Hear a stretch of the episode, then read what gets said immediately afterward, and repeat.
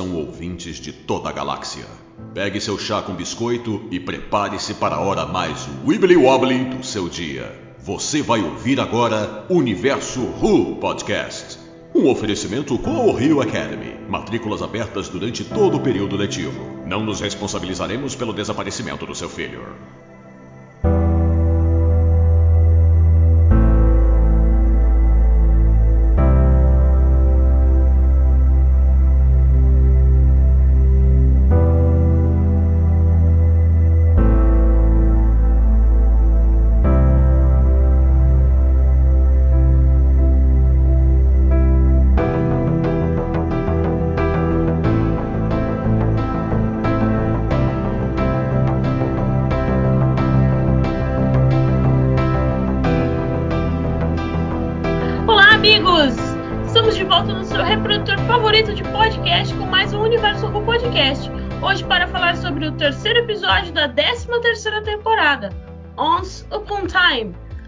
Vez no tempo, podemos traduzir assim para o português. Ah, e hoje eu tenho dois convidados especiais, mas vamos ao nosso, ao nosso merchandise, aqui, nosso merchan de cada dia. Se você ainda não segue o Universo Ru nas redes sociais, é só em arroba universo Ru, tanto no Instagram quanto no Twitter, estamos por lá. E também no Facebook, Universo Ru, só procurar lá a primeira página que aparecer na sua busca. E o nosso site, universoru.com, que temos uh, os nossos podcasts, notícias, uh, reviews, tudo que seja humanamente possível trazer para vocês sobre Doctor Who em português. E também agradecer a galera lá do Apoia que nos ajudam a nos manter no ar. Se você quer saber como uh, a nos ajudar, vai lá em universo.com na abinha, na abinha Apoie-se e nos ajude a nos manter no ar por todo o tempo e espaço. E para falar de um Time comigo, eu tenho o Alexandre, que já virou fixo nessa temporada aqui e vai ficar até o sexto episódio com a gente. E aí, Alexandre, tudo certo? Tudo certo, muito bem, muito bom estar aqui com vocês novamente. É, obrigado novamente ao convite do Universo Ru e realmente, se deixar, eu fico aqui até o episódio 6, mais os três especiais, mais a primeira temporada do RTD e vamos indo aí, mais 60 anos aí falando. E estreando aqui no Universo Ru, a Rafaela lá do Puxadinho. Tudo bem, Rafaela? Tudo ótimo, Jéssica. É um prazer, é um prazer em meu nome, em nome de todo Puxadinho. Para quem não sabe, eu sou a Rafa, conhecida também como a DM12. E hoje o bate-papo vai ser maravilhoso. Tá, para falar de, vamos aos créditos de Once Upon Time. O planeta, o tempo começa a correr loucamente, digamos assim, eu acho que seria assim, run wild, uh, num planeta que não deveria existir, uh, no após-apocalipse, no após-guerra do apocalipse, digamos assim, a doutora Dan, Yas e Vinder enfrentam uma batalha para sobreviver. Os créditos são Jodie Whittaker como a doutora Amanda Gill como Yasmin Khan, John Bishop como Dan Lewis, Craig Ells como carvanista, Steve Oren como Joseph Williamson, Nadia Albina como Diane, Spruill como Swarm. Esses são os créditos da BBC, tá, galera? Mas temos o Vinder aí, que eu nunca lembro o nome do, do, do, do ator, mas ele não tá acreditado aqui na páginazinha da BBC. Uh, e a gente também teve uma participação especial, né? Que eu não vou spoiler agora. Falando nisso, se você ainda não assistiu o episódio, a partir de agora é só spoilers. Então vá lá, assista o episódio e depois volte aqui no nosso podcast. Uh, escrito por Chris Chibnall e dirigido por Azur Salem. Uh, eu semana passada disse que é, só ia ter um diretor, mas aparentemente não. Não, não temos um, só um diretor, temos outras pessoas dirigindo também esses episódios dessa temporada.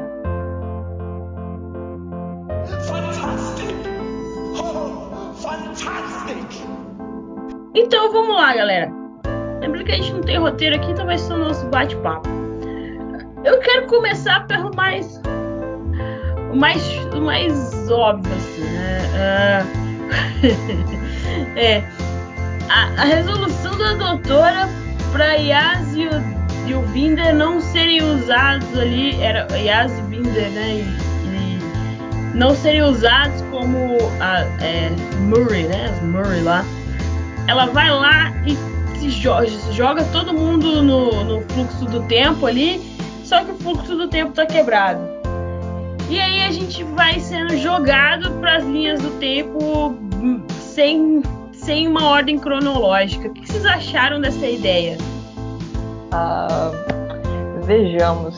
É, primeiro eu quero dizer que a gente ter a perspectiva da doutora enquanto tá ali naquele overthink, né, quando tá naquele pensamento, é ter essa coisa do planejamento do doutor, que é um pensamento realmente muito mais rápido.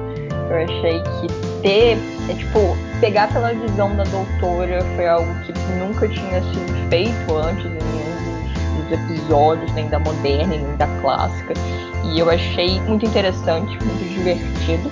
Dá para você ver que ela tem inúmeras preocupações, que ela tá pensando em todos, que ela está pensando nos próprios problemas, que ela está pensando em como que ela vai tirar todo mundo da solução, ela está vendo que ela está é, em uma situação mais frágil do que ela gostaria de estar. Então, para mim, o episódio já começa com um ponto muito positivo assim. É, mas essas cor, mas essas não, mas essas linhas, né, temporais, esses fluxos, essa sacada de ficar pulando de linha em linha, eu achei que foi uma dinâmica maravilhosa. É muito interessante.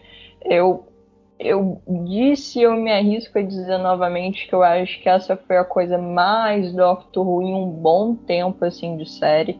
Eu acho que mexe, brinca com o princípio temporal da série, né? Tirando um pouco do espaço, mas na questão puramente temporal, é, a gente vai do passado ao, ao futuro dos personagens e a gente vê eles com essa estranheza, doutor ali com uma certa perturbação, eles mesmos é, sabendo que aquilo dali não é uma coisa muito realista, que é muito real, e tu meio que também consegue descobrir novas camadas dos personagens, né?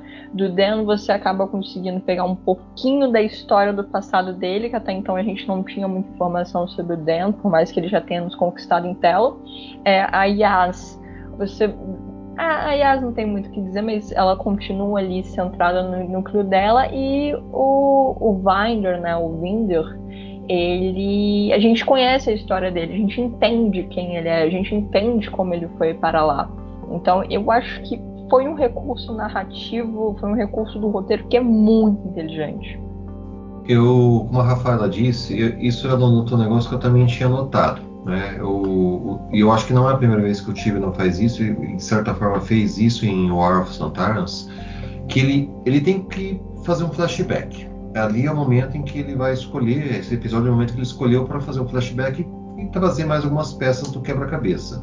E você fazer flashback numa, numa narrativa tem sempre o, o, o clichêzão, né? Ah, você é, faz aquelas cenas em preto e branco, aquelas imagenzinhas de cinema, mas não, como a Rafaela bem pontuou, ele, ele usou uh, uma história que tem a ver com o tempo, fluxos temporais, para realmente apresentar um pouco mais da história do Dan, né? A gente vê lá que ele quase casou e talvez isso que gerou um bloqueio dele querer se apaixonar, e tem lá a nova a nova mocinha lá que está interessada nele. A gente vê praticamente toda a, a, a história, o background do, do Winder, né?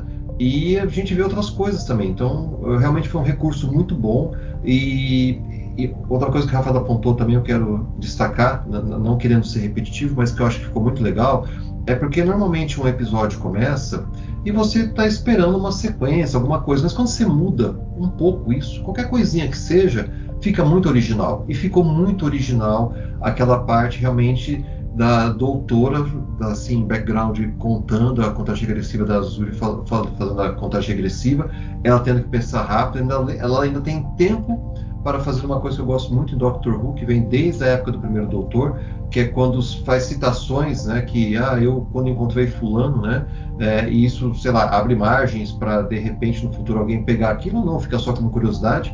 E ela cita é, o John Burrow, né, que foi, se eu não me engano, um naturalista, né, norte-americano, né, e que, que ela fala assim, ah, é, Salt, né, dê um passo à frente, algo assim, que a, a, a rede aparecerá. Então ela encontra tempo para tudo isso e, essa forma de você começar, né, sair daquele cliffhanger e começar a história assim, parece que faz um warm-up, faz um aquecimento, que você vê que começa diferente. Não começa aquele negócio, talvez como era na, na clássica, né, que você às vezes terminava um, cliff, um episódio em cliffhanger, o próximo já se resolvia nos 5 segundos.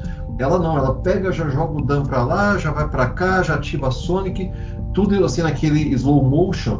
Então, pode ser um detalhezinho muito pequeno, mas que a hora que você coloca no conjunto fica original. E essa originalidade dá, dá um tom, dá uma coisa legal no, no episódio. E realmente ela a, aproveitar esses fluxos temporal, temporais, aproveitar isso que o Dr. Who oferece melhor, permitiu a ela entrar, fazer os flashbacks que o Tibia não estava precisando. Então, realmente foi um recurso narrativo, como disse Rafael, muito interessante e muito bem-vindo. O Tibia não está conseguindo pelo menos nesse segundo, o colocar uma história de fundo, como ele fez em War of Santares, ou seja, você pode ter uma história completa, você, você pode fazer uma sinopse da história de forma isolada, né? A doutora foi encontrou o templo e estava em perigo, um, um inimigo novo, e, e, isso não tem nada a ver com, uma coisa, com uma, uma, outra história. Só que o, o ele está juntando. Acho que ele, assim, como ele não tem 10 episódios, né, por conta da questão da Covid e tudo, uma temporada mais curta, ele está ainda assim conseguindo entregar é, uma história boa por trás, como foi o of Santar, como está sendo esses fluxos temporais, e em cima ele está conseguindo fazer a história principal que ele quer contar, que sabe lá onde vai dar. E o que vocês estão achando dessas histórias que a doutora não tá muito com os compênios, né? A gente viu isso no episódio passado e esse episódio também, né? A gente não viu, não viu ela, é, ela muito com os companions, ela tá meio que agindo sozinha. O que, vocês estão achando disso? É, eu acho que de certa forma tem, tem um frescor, sabe? Eu acho que as duas últimas temporadas, é, a dinâmica da fan, eu tenho que né, já adiantar aqui para os ouvintes, eu não sou muito fã, que a maioria também não é, mas eu não vou falar por todos. É, mas a dinâmica da fan é, era um pouco cansativa, a gente não via a doutora nos seus momentos sozinha, a gente não via a doutora fora dessa coisa de quero mostrar, quero agradar, venham comigo, deixa eu ensinar. E agora a gente vê a doutora totalmente fora da sua zona de conforto, ela não tem tempo para interagir, toda hora tem Yas falando na cabeça, meu Deus do céu, o que, que está acontecendo? É, os outros, ah, mas por que tal coisa? Ela fala, ah, eu explico depois. Porque ela tá ocupada fazendo, ela tá ocupada sendo um personagem em ação. E isso é muito bacana é, para a última temporada da Jory, porque eu acho que é isso que faltava também na personagem. A gente ter essa coisa do doutor em situação de perigo, numa aventura, sentindo que a pessoa que controla o tempo tá com o tempo contra si. E isso junto aos especiais, eu acho que é, a minha felicidade é pensar que todas as camadas vão ser assim bem colocadas, sabe? Tudo que entre aspas, falta na personalidade do doutor que a gente conhece vão, vão ser trabalhados. Essa é uma questão muito interessante, porque assim, eu em algumas vezes que eu pude me, expressar, seja no, no Twitter, seja até mandando cartinhas aí, uh, opiniões para outros podcasts, eu sempre achava que o número era o problema né? Fala assim, não, a doutora não está tendo espaço porque ela está com muita gente para dar conta, ela tem que conversar lá com o Graham, tem que conversar lá com o rapazinho, tem que conversar com a Yas, e o time não está sabendo lidar bem com isso. Só que vamos lá, hoje, ou pior, nesse último episódio, nós temos agora o um número, estava lá, a doutora com três compênios, se for ver, naquela hora que ela está, ela e não é ela, né, é, tá no, no, no, entrando no templo lá para atacar, tá ela, tá Yas, tá o Dan, Dan barra o, o cachorrinho lá, e, e tá a, o Vinder. Então, eu sinceramente isso é um mistério para mim, porque assim, tirando vai, o Vinder, que ele veio meio a tiracolo, mas já estava o Dan e a Yas, e a doutora estava conseguindo lidar bem com eles. Aí a gente começa a analisar, né? não querendo ser muito profundo nessa análise, mas era uma questão de escrita ou era realmente não gosto de falar isso porque a gente não, quem sou eu para criticar um profissional que atua? Eu tô anos uso de ser um ator, querer ser um ator. Mas será que então não era realmente uma questão do, dos atores que interpretavam, né? O, o, não digo nem tanto o Graham, mas o, o outro rapazinho lá que desculpa, esqueci o nome dele. É, será que era isso que às vezes é, que era assim um pouco sem sal, sem açúcar e isso acabava é, não atraindo tanto a atenção, acabava ficando um negócio meio morno? Será que se, por exemplo, o, o rapazinho lá, é, eu não esqueci o nome dele, é, o Todd, né? É, o Ryan, né? Eu tô tentando lembrar. Colin Tosin Colin Será que se ele fosse assim um pouco mais Dan, vamos dizer assim, ele não conseguiria ter chamado mais atenção? Porque assim, o Graham, né? Ele, ele já estava assim, tinha, ele estava tendo espaço, tanto é que muita gente, quando ele cara sabendo que ele ia sair, ficou triste, né? Tinha gente até torcendo para Iá sair e ele não sair, né? Então, uh, eu estou vendo que nessa temporada, seja pela questão dos atores, seja pela questão do roteiro, é, ou a forma de escrever do Tyrion, ele conseguiu aquilo que eu sempre quis ver nas outras. Que não tinha nada contra a fã, até gostava dela, mas eu queria ver elas decolar. Mas chegou depois da primeira temporada, você já sente que não ia decolar, certo? E então eu é uma coisa assim que eu realmente estou gostando de ver porque, de novo, né, se a gente for ver, o, o, o plot principal ele é substituído nos subplots. Parece que agora o time não gostou de fazer isso. Né? Ele fez isso muito bem feito é, em War of Santarnas e agora ele conseguiu fazer de novo. E agora, para dar até mais ênfase na história deles. Então, eu estou gostando muito dessa interação do, da doutora com, com os compênios, é, porque a forma de escrever para eles e a forma deles é, estarem, talvez falar assim, ah, esse papel é meu, certo? Os atores, as atrizes, esse papel é meu, vou dar tudo de mim. A gente está sentindo isso, está sentindo. Eu realmente estou sentindo uma química entre eles que eu não tinha sentido antes. E aí até aproveito para fazer um parênteses, né, que houve muito dessa discussão, ah, mas a doutora fica brigando com a Yas, deu patada no Dan. Gente, é, isso acho que sempre teve em Doctor Who, e na boa, foi uma, uma patada em momento de, de, assim, de. Quando ela fala assim, Dan, você não sabe o que você está lidando? Você não, a gente faz isso com as pessoas que a gente gosta. Você fala, não vai lá, tipo assim, quando você vai apartar uma briga, não vai brigar com aquele cara lá que ele vai te detonar. Ah, eu vou, não vai. Sabe, você não, você não cresce para cima da pessoa quando você quer proteger. E é isso que eu senti na doutora, que ela às vezes ela quer proteger o, os compênios dela, ela quer salvá-los, e aí só que tem hora que tem que fazer que nem você faz com criança pequena que quer teimosa, não dá uns tapas, dá uns tabefe, né? Fala assim, é, não dá, você não pode fazer isso porque é, é o pior para você. Então, ontem teve uma discussão sobre isso e eu não vi, não enxerguei dessa maneira, eu enxerguei uma coisa natural da relação dos personagens e eu tô e até prefiro que surja isso, porque fica um negócio mais natural, né? esse conflito natural para uma boa causa é bem-vindo, né? Não fica aquele conflito por ser conflito porque quer ganhar audiência com isso. Então, estou gostando muito. E agora falando das linhas do tempo, né? Óbvio que a da doutora é a mais interessante, é, não tem nem, nem o que dizer. Mas a gente finalmente a gente, percebe, a gente percebeu que ela, junto com ela, né, que ela tava voltando na própria linha do tempo dela e cada um tava na sua própria linha do tempo, era uma eles estavam vivendo memórias, digamos assim, né? Todo mundo ali é, para se esconder. E ela mesma fala que era a maneira, melhor maneira de esconder todo mundo na própria linha do tempo, que ninguém ia procurar, mas que tinha alguns erros, ah, como a Yas fala, né, para ela lá quase no finalzinho assim, que tá, essa daqui não é minha casa, tem muita coisa que não, não tá no lugar. Então a gente já percebe que o tempo tá mesmo zoado. E é, é, a gente tem essa resposta no final né, do episódio, com o próprio Swarm lá falando para ela. Uh, mas falando da linha do tempo. Vamos, vamos. Peraí, deixa eu arranjar meus pensamentos aqui. Vamos lá. Falando da linha do tempo dos três, sem ser da doutora qual dos três ali que vocês ficaram mais intrigados, assim? Eu, eu vou responder isso de todo mundo, porque eu não, não, sou uma pessoa que fala muito. Eu sou, quando você é host do podcast, você costuma não ficar falando. É, mas a do Vinder foi muito interessante de ver. E, assim, na minha opinião, a gente viu como ele chegou ali, que e, e, e essa linha do tempo dele mostrou que para todo mundo que fala que do Doctor Who não é político, que sim, Doctor Who é político, né? Que não deveria ser, mas a gente vê bem ali uma situação de corrupção no governo e que o Vinder é, era contra isso, aí ele tentou ele tentou é, denunciar e acabou sendo é, realocado para o fim do, do universo ali, fazendo absolutamente nada, né? Porque ele tentou Uh, ele tentou denunciar a corrupção. E é o que a gente vê hoje em muitos lugares aí do mundo, né? Não vou citar nomes de país, mas que a carapuça seja para cada um.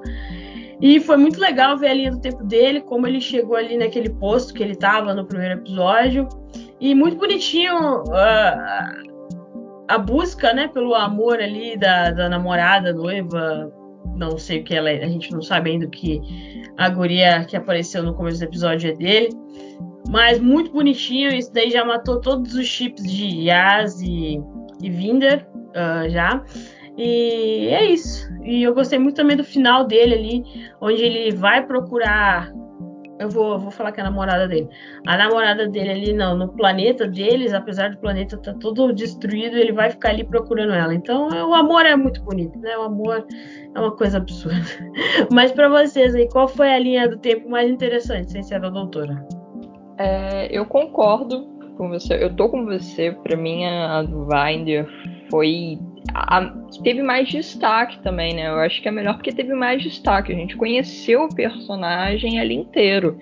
É, o do Dan, por exemplo, a gente tem só um vislumbre do passado e uma coisa que remete ao futuro, né? A do Dan é a única que tem ali é, um lapso do futuro. E a da Yas é mais a introdução dos anjos. Então, tô contigo. A do Weiner, para mim, foi a a melhor trabalhada. É...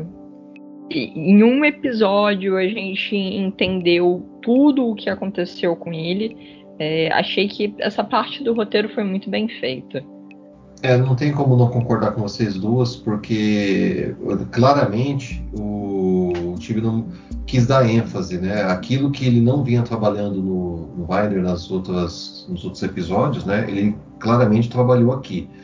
E eu não vou entrar na parte de teorias, né, que a gente tem uma ideia, acho que a Jéssica daqui a pouco vai entrar nessa parte aí, mas é, eu acredito que ele não, não, esteja ali à toa. Né? Toda essa história que foi contada dele, da grande serpente, tudo, eu não acredito que seja à toa. Então acho, acho que é por isso até que o Tibno, pensando, né, como a Rafaela bem colocou na linha narrativa, ele teve que entregar alguma coisa a mais do, do Winder nesse, nesse episódio, porque ele estava, vamos dizer assim, defasado.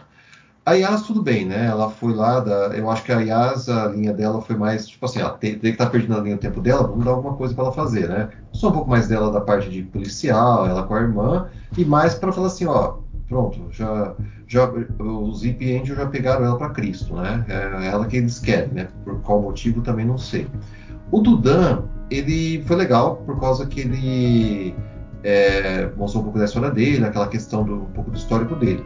A única coisa que eu fiquei assim, é, com a pulga atrás da orelha em relação a Dudan, e por isso que ela me chamou um pouco mais, um pouco a atenção também, lógico, a do, do Wilder foi a mais completa, tudo tem toda essa crítica social que a Jéssica bem colocou, né, que é, é, quem nunca, né, não passou por isso, que país nunca passou por isso, mas do, do Dan ficou uma pulguinha atrás da orelha, né, porque assim, é, se a gente, se eles foram escondidos nas linhas temporais, ou como a própria doutora fala nas memórias, né? O que é, está fazendo o Williamson no meio disso tudo, né? Que o Williamson, aquele, aquele cara lá de Liverpool, né? ele parece o mestre dos magos, né? Ele aparece do nada e desaparece do nada também. Então, assim, o que, que ele estaria fazendo ali? Qual que seria, seria o, em que momento da vida do Dan seria aquilo? É, tá, o cara tá com uma arma de raios, então pode ser futuro, mas ele é do passado. E quando eles falam assim, ah, a gente, ah, eu sou lá da rua, rua bem, só ah, eu moro ali perto também. Você começa a pensar, pô, será que um de repente é o outro em, em épocas diferentes? Então, assim, é, do Wilder é realmente o que me chamou mais atenção, mas ficou essa questãozinha da linha do, do Dan que me chamou também particularmente a atenção. E exatamente, eu eu não tinha, tinha parado pra pensar, né? A hora que apareceu ali na linha do tempo do Demo, eu falei, uai, mas da onde que esse cara de 1800 e bolinha tá na linha do tempo do Demo? Boa, boa pergunta, já temos aí coisas para se pensar nesses próximos três episódios aí que faltam da temporada. E os Whip Angels na linha do tempo da Yas, rapaz, eu preciso dizer que eu só não dei um grito a hora que eles apareceram, porque já eu tava assistindo o episódio de madrugada e eu não queria acordar a galera aqui de casa. Mas, ó, parabéns, Tibron. Uh, o Alexandre, a gente tava conversando antes de começar a gravar que a gente espera que esse próximo episódio, que vai ser só sobre os Philippine Angels, seja digno de Blink, assim, não, não que seja igual Blink, porque isso aí já é outra coisa. mas que traga aquele, aquele medo que a gente tem dos Sleep Angels. E toda hora que eles apareciam, eu falava assim: pelo amor de Deus, não vai piscar, pelo amor de Deus, não vai piscar. E a doutora, a hora que vê a Yas e, e o Whipnade ali na casa da Yas, ela não, não vai piscar, pelo amor de Deus, não pisca. Ela não fala mais nada.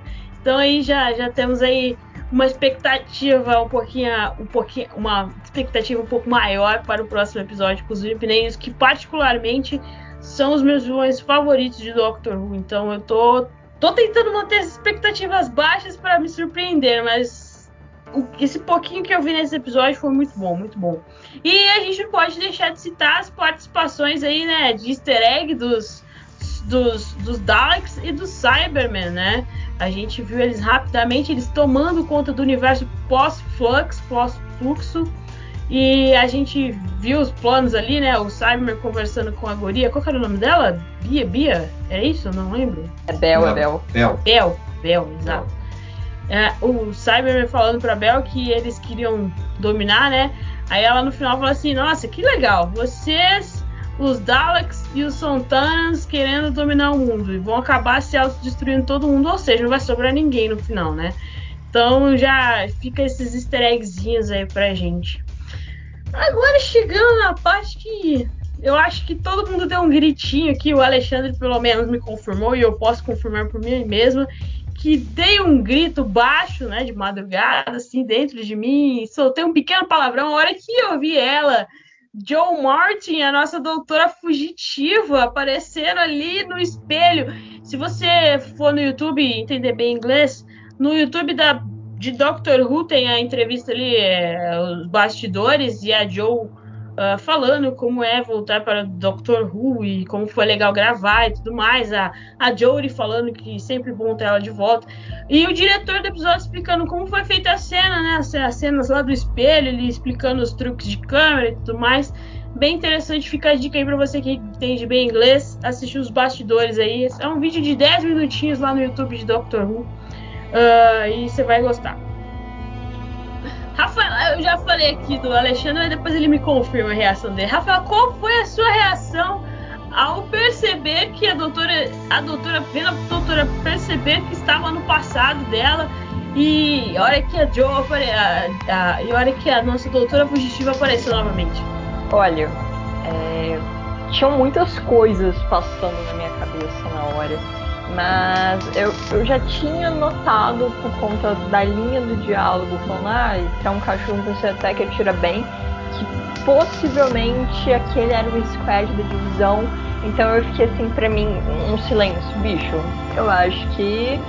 Ah, eu chamo de Doutora Rutinha. Eu acho que a Doutora Rutinha vai aparecer. Né? O fugitivo vai aparecer. É, só que foi uma, uma coisa coletiva. É, a gente estava fazendo a transmissão do episódio no, no, Discord na nossa rinha, então havia umas 50 pessoas junto conosco. E enquanto as coisas aconteciam, era tipo, o que? O que está acontecendo? O que está acontecendo? E quando a Jo apareceu, foi tipo assim, unânime. Todo mundo reagindo, todo mundo gritando. Ficou tipo assim, é, não, tipo, gritando, né, digitando, né? Porque ninguém ia estragar a experiência do outro. Mas foi um surto que durou até o final do episódio. Todo mundo só pensava, é, Joe, Joe Martin, Joe Martin, Joe Martin, meu Deus, ela voltou. É, tinha muita gente que pensou que ela só ia voltar ao final da temporada, ou nem isso às vezes. Então, é, é muito bom vê-la. E o que me deixa mais feliz ainda, né, que complementa todo o meu surto, é como ela chegou no meio da temporada. Porque eu pensava que ela ia aparecer no quinto ou no sexto episódio. Eu tinha convicção que ela apareceria, mas para mim era quinto ou sexto episódio. Então ter ela aqui no terceiro significa que a gente vai vê-la mais vezes. E isso me deixa muito feliz. Quando a gente via as imagens promocionais do, é, desse episódio, claramente a BBC estava falando assim, ó, tá vendo? Vai ter as armas da, Divi da Division. A gente vai falar sobre a Division, ponto. É, e a gente sabia da relação da, da Doutora Jo com, com a Division. Mas eu confesso, é, assim como a Rafaela falou, eu não esperava vê-la tão cedo. Eu não esperava que ela ia surgir. E eu, eu sempre quero crer, né? A gente sempre uh, eleva as expectativas quando a gente tenta pensar como, como os produtores, como o Tibidon, mas é, existe uma, um tempo muito curto entre aquela frase famosa do tipo assim, ah, para um cão você tá muito até que é inteligente, você fala cão, não dá nem tempo de você estar tá digerindo aquilo e pá, já vem ela no espelho. É, vamos dizer assim, se, se Dr. Who seguisse um negócio assim, ah, vamos fazer um intervalo, né? É, e aí você teria, sei lá, um, dois minutos de comercial para você ficar pensando, pera, que chamou de cão? Aí você talvez até fosse deduzir que aquilo poderia ser um filtro de, de, de, de uh, filtro de realidade. Mas não dá, não dá tempo. É, a hora que fala de cão, você já abre, você já dá um, sei lá, um, um soco. Na hora que aparece a, a doutora Jô, você leva um pão. Você não está esperando aquilo lá. Aí não tem jeito, você grita, né? E eu estava até comentando aqui com a Jéssica, porque no meu caso foi até diferente. Porque durante a minha viagem para Londres teve algumas turbulências e eu não vi aquela parte. Né? Deu um apagão no avião e tal. Aí na hora que eu vi pela primeira vez, eu já dei um grito, que foi quando ela já estava lá com, falando com o Swarm, irmã dele, que começa aquelas imagens tremendo, nossa, aí soltei um palavrão também. Quando eu vi pela segunda vez, caiu o avião estava estabilizado, voltei, vi, né, de novo, depois, no final, uma hora depois, aí eu quase, sei lá, deu, eu, falei o palavrão mais alto ainda, né, e dei um soco na parede, certo? Foi, tipo assim, né, você, mentalmente você xinga, né, o o, o Shibna, mas não como assim, né? É, ofendendo, mas tipo assim, é, baralho. Cara, você entregou isso já agora, né? Que ótimo, que coragem de você ter feito isso. Você não, realmente não foi deixando para o final, você já, já tá dando agora, você já, já tá nos alimentando, tá, já tá nos. É, você já está querendo resolver é, o, o, as questões agora. Parabéns para você, você vai de palma tal. Então isso aumenta muito a, a vibe mesmo. Tanto é que assim, eu tive que assistir esse episódio.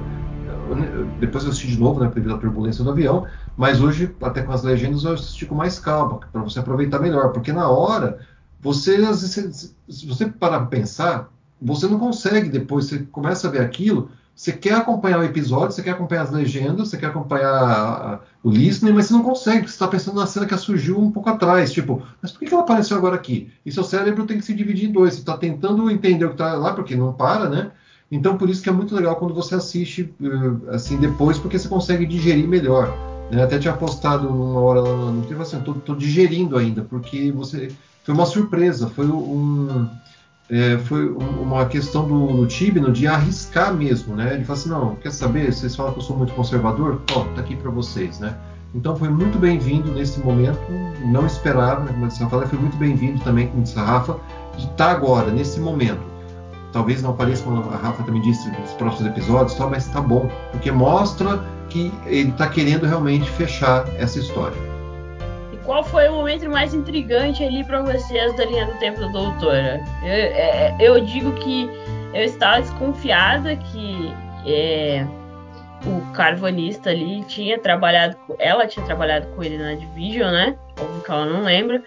E mas a hora que a, a personagem da Yas, eu não sei quem ela está fazendo ali, né? É, ainda a gente não sabe. Uh, falou assim, sua cara de cachorro, eu dei risada. Falei, ah, Divino, seu safadinho, seu sem vergonha. E para mim o momento mais assim, tipo, uau, foi, foi ver que ela, como ela já tinha encontrado o Swarm e a irmã dele. Apesar de eles serem personagens diferentes, né? A caracterização dos dois é diferente, mas eles são a mesma pessoa? Não sei. Não sei se vocês sabem isso aí. É, são atores diferentes, tanto é que na questão do, da, da eu acho que é a mesma atriz, só que do Swarm é, é o mesmo ator e a mesma maquiagem, a mesma caracterização no primeiro episódio, quando ele estava amarrado naquele campo de força e o pessoal da, da divisão foi até lá e vê estava tudo ok na jaula. Quando ele, vamos colocar, matou, sugou, é, dizimou as meninas e, entre aspas, eu vou colocar regenerar, eu não sei ainda se é o termo certo, mas foi o que aconteceu. Ele trocou de forma e ele virou agora o, o caveirinha, né? O caveiro vermelho da Marvel.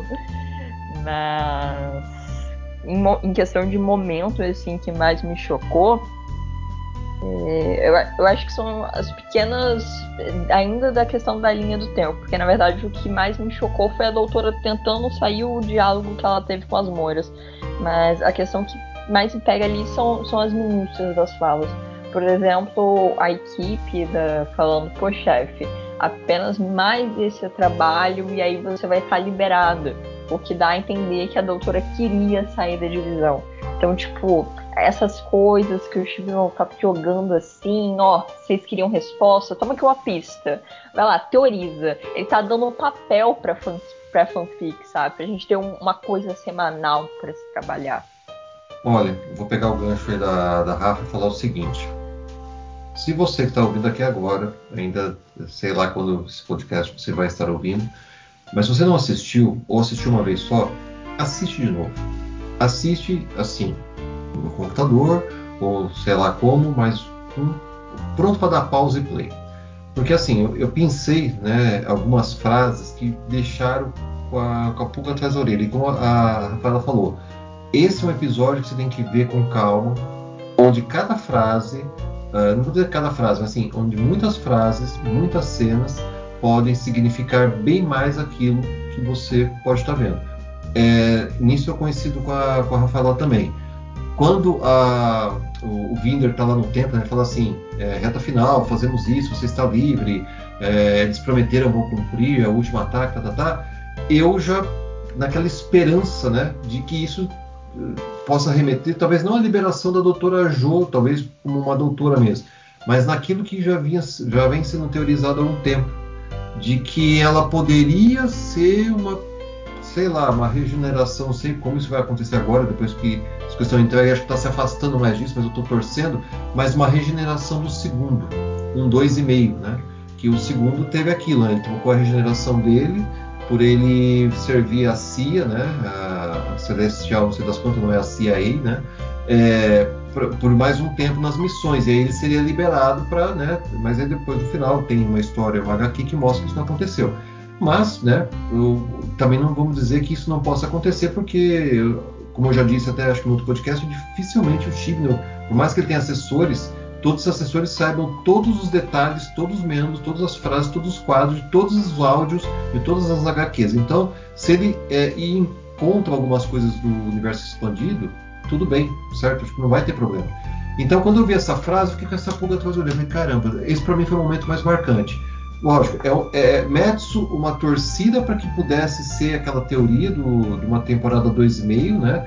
E como a Rafa também falou, poderia dar pano para manga para se fazer muito mais coisas, assim como o segundo autor teve muita coisa no universo expandido nessa fase dele, né, da, da CIA, poderia ter muito aí com, com a Doutora Jo. Mas eu, assim, por mais que é, eu, eu, queira que isso aconteça, o outro Metsu me diz que não vai acontecer, porque as coisas estão encadeando por uma coisa, por mais que o Chibnall também já tenha falado no passado, não sei como ele vai explicar isso, mas parece alguma coisa de multiverso. Inclusive, eu até me enganei, né?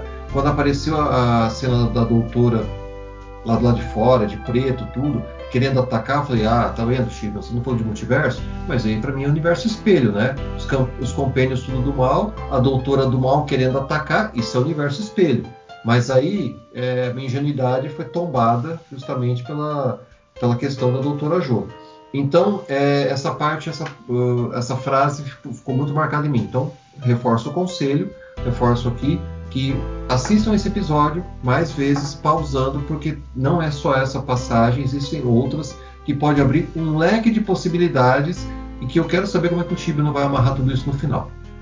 E quem é aquela senhorinha de cabelo branco que a, aparece na linha do tempo da doutora ali e aparentemente a doutora não conhece ela, só que ela conhece a doutora. Ah, teorias, algumas teorias de onde, onde esse lugar, o que é ela, quem é ela, né, olha, né, na verdade.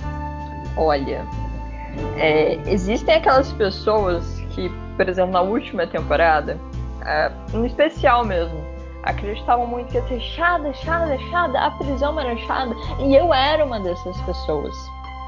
É, o pessoal que toda hora acredita que vai aparecer o King Nine nos episódios, eu sou essa pessoa. Eu também sou a pessoa que acredita fielmente que nessa temporada a casa de Long Barrel, né, de, de Longuinho, eu chamo de casa de Longuinho também. É, também acho que a casa vai aparecer e que é aquilo que a gente viu no episódio 2. Só que uma coisa que eu tô achando, de verdade, se não for eu ficar decepcionada, é que a véia, que a nossa querida idosinha, a nossa querida Palmirinha, como alguns apelidaram, é a Tectaeum, né? Que seria, entre aspas, a mãe adotiva da doutora, né? Não, não vou falar que é da doutora, mas da Timeless. Então, a mãe adotiva da Timeless, que também é uma pessoa de alto escalão ali em Gallifrey, entre os Timeless, que é, que é cientista da parada toda. Eu acho que aquela coisa de sempre estar fazendo as perguntas erradas, é aquele tom de tipo, eu sei mais do que você, fique quieta. Eu acho que é uma postura muito de uma mãe, abusiva, querendo ou não, mas é uma postura muito materna. Quando ela, essa palmeirinha, né, como o pessoal tá falando aí, que a Rafaela falou, surgiu, o tom dela me lembrou muito oráculo do, do Matrix, né? Justamente por essa postura, né? Eu sei de tudo e você não sabe de nada. Eu sei tudo sobre você, eu sei o que você faz, como você pensa, se você esbarrar no vaso vai cair e tal, mas é, você não sabe de nada, inocente. Eu acredito que seja realmente a Tactile. E aí eu vou pelo lado mais da, é, da coisa mais óbvia, né? Por mais que o time não esteja arriscando algumas coisas, mudando, é, a, mexendo um pouco no queijo da série, pela coerência não poderia ser outra pessoa. E tudo bem, ah, tudo bem, vocês já mataram que é a Tectail, tudo bem, porque faz sentido. O fato de ser a Tectail, né, não quer dizer que não pode ter outras surpresas debaixo disso. Porque como é, já foi falado aí, até em outros podcasts, em, aqui também na internet, ah, mas por que, que com essa fisionomia e não aquela? Porque ela adquiriu o poder de regeneração, então ela pode ter mudado de forma, só que ela não mudou o que ela é por dentro, assim como o doutor também mudou de forma várias vezes e mudou o que é por dentro. Então, pela coerência, também eu acho que seria a Tecteu. Não vejo como ser uma outra, né? Eu já vi uma coisa assim, ah, vai ser o é o mestre. Eu falei, gente, tá, pode ser o mestre, pode ser o mestre, mas não, não caberia. Eu acho que aí seria bagunçar muito. Eu acho que chega uma hora que você se lança, o time, pelo menos eu vejo que ele pensa, acho que ele pensa dessa maneira. Ele pensa de uma maneira mais mais racional. Eu não vejo que ele é, eu vejo que ele quer fechar a, a era dele com a maioria das coisas amarradas. Não que ele não vai deixar coisas para ser exploradas é, em, por outros showrunners, como sempre acontece no Doctor Who. A gente vê coisas de um, de um doutor que é explorado 3, 4, 5, 10 doutores lá na frente. Né? É, você pega a grande inteligência do, do segundo, foi explorada só depois no, no décimo primeiro. Então, assim, é, a gente vê é, que, mas eu vejo que o time ele vai querer amarrar algumas coisas para não deixar algumas, vai deixar as coisas mais coerentes. Então eu não vejo por que ele colocaria outra pessoa pra, que não fosse aquela senhorinha para ser tecteio. Porque senão ele vai ter que achar uma, uma outra função para tecteio em algum lugar. Então, assim, não acredito que é um mestre, não acredito que é, como estavam falando aí do, do Valerhard. Eu acho que ele, nesse ponto ele vai, vai fazer o feijão com arroz mesmo. É a Tecteio, para justamente como a Rafaela falou, com essa postura de mãe mesmo, né? É, e, e, eu acho que tudo bem, porque ela vai, eu ainda acredito que ela vai entregar mais coisas que a gente ainda não chegou a ver em Timeless Child.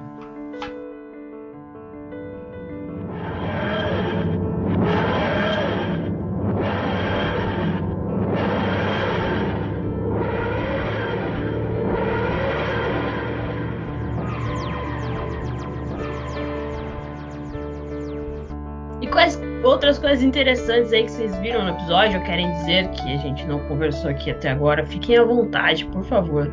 É, ele, o Alexandre, né, citou aí a grande inteligência do, do segundo doutor, e aí eu, eu pensei rapidamente aqui em Brain of Morbius, e eu queria dizer que é um pouco engraçado como os três elementos principais desse arco estão sendo é, é, abordados, que é um é a questão do, do, da batalha contra o Morbius, que é mostrar que o Doutor tem múltiplas faces, múltiplas regenerações. Dois, você ter um mal que, se libertado, meio que indica o, o fim assim, do universo, que é mais ou menos os devastadores, né? Os War e três, você tem um, um grupo de, pessoas ali, um, um, grupo feminino de pessoas que têm algum tipo de poder, que cultuam alguma coisa e que são é, equiparados aos Time Lords, porque naquele arco o que a gente tinha, a gente tinha uma raça que manipulava ali uma chama para estar tá sempre existindo e elas tinham poderes até certo ponto. E elas falavam que os Time Lords não mexiam com elas e ninguém e elas não mexiam com os Time Lords. E aí, tipo, elas também usam véu e tudo mais. E agora nesse, nesse arco, né? Porque esses seis episódios são um arco também. A gente tem as moiras que também usam ventres, né? Então, tipo, é, é um, é um paralelo interessante que eu tava pensando aqui agora. Bom, para esse momento, eu selecionei. É assim, a gente, eu não sou muito bom em fazer teorias, tá? Mas eu sou bom em achar pelo em ovo e achar que uma coisa pode significar mais de, de, de uma coisa. De, pode não ser aquilo, né? Então separei umas, umas frasezinhas, até para colocar aqui para vocês, e depois, se vocês quiserem comentar em cima. Mas é umas coisas que fica assim, quando você assiste, você fala: hum, será que é só uma frase? Será que é só uma cena?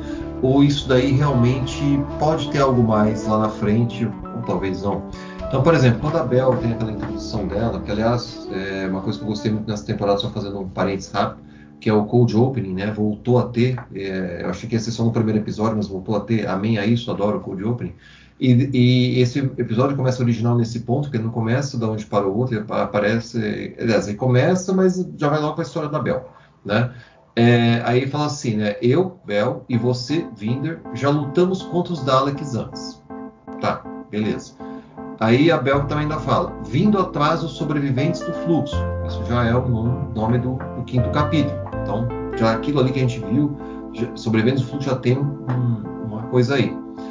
Eu sinto como se quisessem me impedir de chegar até você. Mas por que, que ela tem que chegar até ele? Por que impedir? Aí o, o Wilson falando assim pro Dan também, né? Estamos muito, muito longe de Mason Hill, né? Liverpool, né? Que mas o que seria estar esse, esse longe? A frase da grande serpente, é, tem uma frase que ela falou, e aí de novo, gente, estou falando, é pelo em ovo, tá? É aquele, aquele negócio de teoria da conspiração. Ele fala que, só aquela hora que ele vai falar pro Vinga, né, fazer acordo com aquele povo lá, que eles querem, que é uma anistia, sei lá, que teria que, assim, para nove pessoas, né, e quatro são da família do oponente dele. Aí ele cita o nome desse oponente, certo? Que é Frey Sampler. Aí, né, minha, a minha mente criativa, ela fala assim, hum, Frey Sampler, isso tem alguma coisa a ver com Frey? Por que, que ele citou o nome de, do, do, inimigo, né? É o, por exemplo, é meu oponente só. Vai falar Sampler, Gallifrey. Gente, é o que eu te falei, estou viajando aqui, certo? Colocando as coisas, algumas coisinhas que eu vi que pode não ser nada, tá? Agora tem uma coisa que me chamou a atenção, que foi legal, que é assim, né, quando a Palmeirinha lá fala assim, o fluxo era espacial, mas é possível que não fosse suficiente. E os devastadores, né, que é a Swarm e a são criaturas raras e úteis. Pense neles como um veneno temporal, né? É, então, assim, você vê que eles podem estar ali também, achando que são dono da cocada preta, mas na verdade eles estão, podem estar sendo usados também, certo? Eles acham que eles estão é, na frente, mas na verdade eles podem estar simplesmente sendo usados. Uma outra coisa também que, que a, a Palmeirinha falou, né? Que é isso o Carvinista já tinha falado também, que fala assim: este universo terminou ela enfatiza este universo, né? assim como o Carvanista no primeiro episódio fala assim, é este universo, não é assim, o universo, é este universo. Aí você começa também a fazer umas ligações, né? Se você pegar uma campanha promocional, não sei se foi da segunda temporada, da décima primeira ou décima é, segunda temporada, né? Que aparecia a Jory, né, a doutora, assim, X The Universe. Será que tem alguma relação? Ela é o universo e esse universo terminou? Não sei. Agora, uma coisa que é, também. Aí você começa a viajar, né? Vocês veem que eles usam muito o filtro da realidade lá, né? Quando o, o, o Vinder está conversando com um comandante, mas aparece a Yas. Aí aparece a Yas do nada também lá, só que lá não, não dá aquela chuviscada, a gente não sabe quem que é que está lá com a grande serpente. E como a gente aprendeu na, na segunda temporada, né, que a gente estava vendo o negócio era um filtro, aí fica aquela pulguinha também. Será que o que a gente viu era realidade realidade? Ou era outro filtro de realidade também, né? E só para fechar os devaneios aqui, né? Que ontem, acho que o podcast que a gente estava participando lá justamente do, do, do Brasil, é, o pessoal falou, né? Uma teoria, isso não tinha visto ainda, que a, a Bela ela está grávida, ela revela no final do, do, do, episódio que ela está grávida. Interessante que ela se. Re... E aí o pessoal fala assim: ah, eu acho que ela tá grávida da Timeless Child. Né? O engraçado é que quando ela fala, a... quando ela fala que ela vai falar do, do bebê, né, para Tinder, tal, para imagem tal, ela não usa a palavra baby, ela usa unborn child, ela usa o child, né? Então vai saber também se essa teoria que de repente em princípio é tão doida, né? Por que agora, Por que ela precisaria estar grávida, né? Então, enfim, são devaneios aí que eu, eu dei uma pescada lá no, no, no, episódio, né? Como eu disse, esse episódio ele é um, é um episódio que fala assim, tem muitas coisas no ar. Outro que eu lembrei aqui agora, o, o Vinder chega lá, ah, isso é uma Tardes? Mas por que ele sabia que era uma Tardes? A Tardes é tão famosa assim? Então são coisas que é, que é lançada lá que a gente é, fica pensando, ah, peraí, isso está lançado ao acaso? Foi um erro de, de, sei lá, o cara, ah, isso aqui é uma Tardes, né? Como é que você sabe que isso é uma TARDIS? De onde você, onde você viveu para saber que isso era uma TARDIS? Né? Você já ouviu falar de uma TARDIS? Né? Então a gente coloca isso e de repente não dá em nada, mas pode ser alguma coisa. Então foi isso que me chamou mais atenção. É como eu disse, é um episódio para teorizar. Ele é um episódio que tem uma boa história de base, tem uma história legal desse sistema de fluxo temporal tal. O time não coloca umas peças do quebra-cabeça lá, mas ele é uma, um episódio puramente para teorizar. É, eu acho que aquele recurso que fala assim: estamos no meio da temporada. Se alguém não estiver gostando, é agora que eu vou lançar esse cara. Não aconteceu isso, felizmente. A gente vê, até se você analisar os tweets após o. lá na Inglaterra, lá no Reino Unido, após a coisa, o Dr. Who tá sempre lá em cima. Mas para aquelas ovelhas desgarradas que de repente estava meio sonolenta, alguma coisa, opa, eu vou dar um up nessa com esse episódio. Então ele está no meio da temporada fazendo exatamente isso, justamente para dar uma revivada em quem de repente estava meio lá sonolento com a série e para deixar nós, né, que eu acredito eu, Jéssica, Rafael e mais um monte de gente que já estava atiçado, né, ficar mais ainda. Então é isso.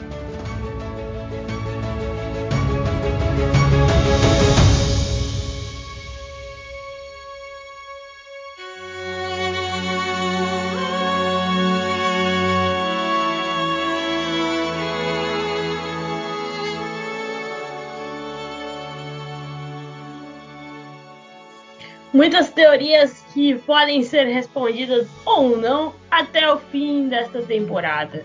Rafaela, que nota você dá para esse episódio de 0 a 5? Nossa, eu não sabia que tinha que dar nota. Que, que situação, gente, que situação. É... Eu acho que eu dou um 4.8.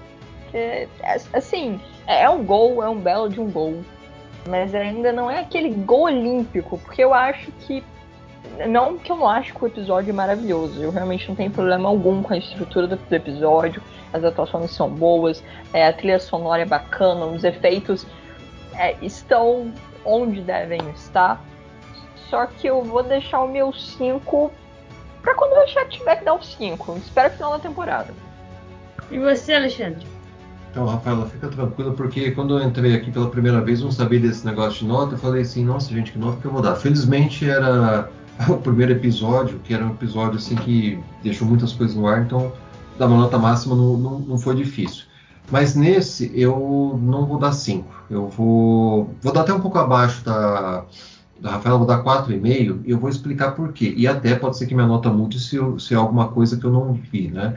Eu, assim, é legal, assim, ao mesmo tempo que eu falei que o Tibnall, ele usou um recurso interessante desse tipo de história, e é uma boa história, realmente você poderia vender essa história até como um episódio isolado em qualquer temporada de qualquer doutor, o doutor chegando num templo, tendo que consertar as, as Mori lá, porque o fluxo de tempo está descontrolado, você pode vender isso como uma história de ficção científica comum. Mas assim, é, algumas coisas me incomodaram. O início, né, a, doutora jogando os compênios para depois salvá-los, né? Talvez fosse o último recurso. Mas o que me incomodou mais foi no final. A, a resolução, certo? Como tudo voltou, entre aspas, ao normal. Ela olhou para as três mores lá, né? Que ela, eu gosto, do, eu gosto do, quando ela pensa alto, ela fala assim, ah, Super Size Mori. Né? Isso ela falou antes, né? mas é, no final estava lá diante da Super Size né, Mori, né? as, as Mori gigantes, e ela fala assim: ah, vamos fazer, vamos resolver como você como resolveu no passado. Você entra lá num passageiro, que aliás eu achei um lance interessante do ponto de vista da ficção científica, né? Um passageiro, ou seja, é o passageiro, mas na verdade quem é passageiro são um monte de gente que está lá dentro. Aí você entra lá de novo e sai na hora e domina tudo. Que foi brilhantemente um recurso que a doutora Fugitiva usou no, no caso lá do passado. Ela meio que usou um passageiro de Troia, né? Colocou as Mori lá, dá a entender que ela substituiu um passageiro que, que era para entrar lá pro Swarm, um passageiro do mal, por um passageiro do bem com as Mori, e falou assim: agora, vai lá, gente, vai Mori, uhul, vai, vão lá e arrasa com tudo. Mas como que ela poderia fazer isso com esse passageiro? Porque esse passageiro já estava meio que abduzido, né? Tanto é que depois ele mostra lá a futura namoradinha do Dan lá, né? Sofrendo lá dentro. Então, a forma como o episódio foi assim resolvido, não sei, eu não sei se eu, não sei se tinha outra maneira, não sei se eu entendi errado, se eu entendi errado, depois vocês, assim que eu terminar, vocês podem, por favor, me falar se eu, se eu entendi, não peguei alguma coisa, até mudou minha nota. Mas se foi isso mesmo, eu entendi que foi uma forma meio, sei lá, desculpa se não sei se é a palavra certa, meio preguiçosa de resolver. Ah, como deu certo no passado desse jeito, vamos usar a mesma estratégia. Né? E uma outra notinha, só assim, um pouquinho de nada, uns décimos que eu vou tirar. A gente aqui que gosta de Weeping Angel, eu também não sei se aquilo ali foi proposital, foi um erro, ou se é alguma coisa deixada para depois. Mas vamos lá. É um detalhe, tá, gente? Aquele negócio do cara que fica pegando, pausando e fica olhando, ah, eu vi lá o microfone pendurado. Na hora que a, a Yas tá lá, né, tentando desligar o videogame e tal, sair do jogo lá do é, para acabar com o Ip Angel, né? Tem uma hora que a doutora fala assim, não pisque, não tire o olho dele. Aí ela fala alguma coisa e Yas olha do lado e volta pro Ip Angel e o Ip Angel tá lá, certo? Assim, por muito menos, né? Como é que chama aquela menina, a Claire, né? Por muito menos a Claire para baixar, para pegar a chave, só desviar o olhar menos tempo até que a Yas fez e o Ip Angel foi para cima dela e pegou a menina, né? Então, assim, é um detalhezinho, tá? Estou colocando aqui até mais como uma curiosidade, uma, tipo assim, né? Aqueles cara que analisa vídeo. Mas o que mais me incomodou mesmo foi o desfecho. Eu acho que o desfecho é, foi legal. A gente sabe que a história foi justamente para contar o passado. A gente já discutiu bastante aqui hoje no podcast. Mas eu acho que eles poderiam ter resolvido de uma outra maneira. Não sei qual, não sei. Mas ficou um pouco meio forçado, sei lá, um pouco preguiçoso. Se vocês acharem até que a, Rafaela vai, de repente, até me falar alguma coisa quanto a isso. Pode falar, Rafa. É, primeiro, sobre a coisa do, do Swarm, eu, eu, eu entendo e tô com você que se fosse uma coisa assim pura, seria extremamente preguiçoso. A doutora vai lá, rever o teu seu, seu próprio passado e ver que essa é uma possível solução. Fazer com que as moiras simplesmente retornem. É, primeiro a gente se questiona por que elas não fizeram isso pela sua própria vontade. Só que depois que a doutora faz isso, ela volta ao templo, o Sworn deixa claro que era aquilo que ele estava esperando. E que na verdade isso é um, jogo de gato e rato. E por algum motivo, eu acho que é, essa é a maior coisa que pega assim na, na parte final do episódio, tirando a dos Rip Angels, que a gente para e pensa, bicho, por que, que ele tá um passo a mais? Por que, que ele tá um passo à frente da doutora? Porque a doutora fez exatamente o que ele queria. Ele só queria provar que o universo está colapsando e que colocar as Moiras ali não ia adiantar. Ele já sabia de tudo que ia acontecer, tanto é que o sobrevivente estava ali não para tipo ameaçar a doutora com milhões de vidas, mas para ameaçar um compênio, para ameaçar o Dan com a Dee. Então eles já sabiam de tudo. Como que esse cara sabe de tudo? Então é por isso que eu não me incomodo com essa parte. É... Agora você disse essa parte do, do, do. É... A doutora estava olhando. A gente sabe que ele não pertencia àquela memória da Yas, que ele estava invadindo o tempo tal como ele invadiu Tardes. Então, possivelmente, ele também estava olhando a doutora. A Yas não estava ali sozinha, a doutora estava junto, a doutora não piscou.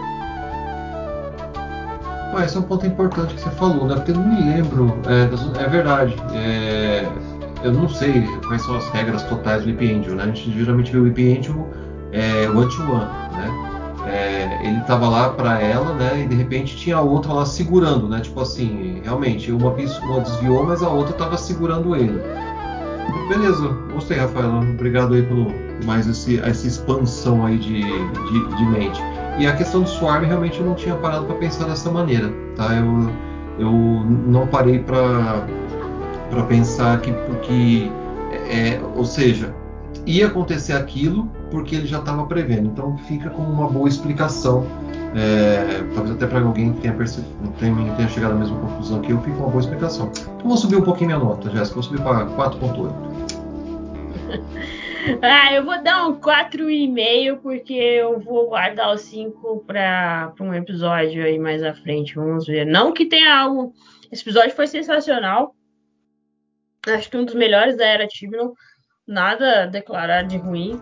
Mas ainda ficam algumas perguntas na cabeça, então vou guardar o meu 5 aí para mais para frente. Galera, eu acho que é isso, né? A gente já falou demais, falou mais que o episódio em si. Eu quero agradecer a vocês dois por estarem aqui hoje. E vamos lá, Rafa, como que a galera faz para te achar nas redes sociais? É, o pessoal pode me encontrar pelo arroba Akerru, é, arroba A-K-E-R-W-H-O, de mesmo, ou pelo arroba Puxadinho da Tarde, só procurar pela ADM12. Rapaz, é isso aí. Alexandre, como que a galera te encontra aí nas redes sociais? As minhas contas no Instagram é arroba Deusajute, é, ou no Twitter como é, arroba adeusajute. E é isso aí. Estamos, estamos aí, sempre, como sempre falo, sou mais, sou mais seguidor do que seguido. Mas estou sempre lá no Twitter falando de Doctor Who. E aproveito aqui só para novamente agradecer a vocês do universo terem me chamado mais uma vez. Eu gosto de falar, gosto de expressar opinião. É um prazer ter conhecido a Rafa, mesmo que virtualmente. Eu espero um dia poder conhecer todo o pessoal do Puxadinho, né? a Renata, todos os demais ADMs. É, e gosto muito do trabalho do, do Puxadinho, então um beijo aí para Renata e para todos os outros ADMs aí. E é isso, galera. Segue a gente em arroba Universo Ru, tanto no Twitter quanto no Instagram. Procura a gente no Facebook como Universo Ru e o nosso site universoru.com. E apoie e nos apoie no Apoie-se. Se você quiser, é só procurar Universo Ru. Estamos lá no Apoie-se também. Obrigada a você que ouviu até o final e nos conte todas as suas teorias aí de Doctor Who nas nossas redes sociais. Fiquem à vontade. E voltamos a qualquer minuto com mais podcasts sobre Doctor Who no seu reprodutor favorito de podcast. Até mais!